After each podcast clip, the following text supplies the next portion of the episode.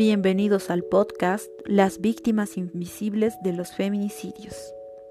Ante la grave situación producida por los hechos de feminicidio que suceden en las familias bolivianas, la Defensoría del Pueblo identificó al menos 70 niños entre la gestión 2017 y 2019 que quedaron huérfanos y actualmente muchos de ellos están en estado de indefensión genera gran preocupación la ausencia de registros sobre la cantidad real de niños, niñas y adolescentes afectados por el feminicidio, ya que no existe información oficial por parte de la Defensoría de la Niñez y Adolescencia, la Fuerza Especial de Lucha contra la Violencia, los juzgados o el Ministerio de Justicia.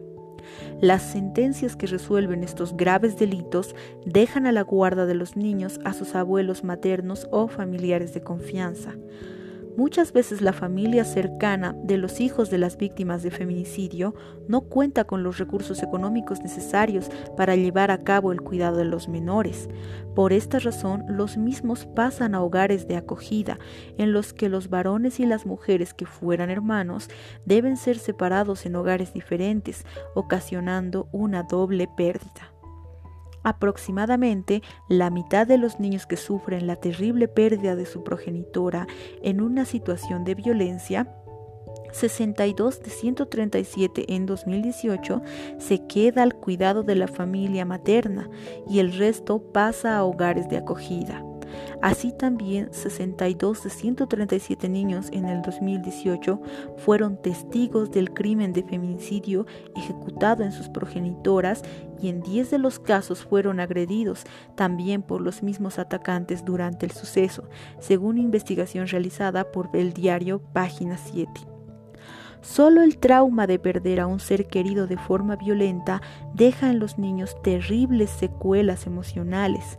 Estas se ahondan mucho más en los niños que fueron testigos, ya que no solo fue la vivencia del evento, fue un ciclo de violencia continuo debido a que muchos de ellos sufrieron violencia dentro de su hogar sistemáticamente en grados variables durante su desarrollo, alterando su formación integral por lo que requieren de terapia psicológica de larga duración.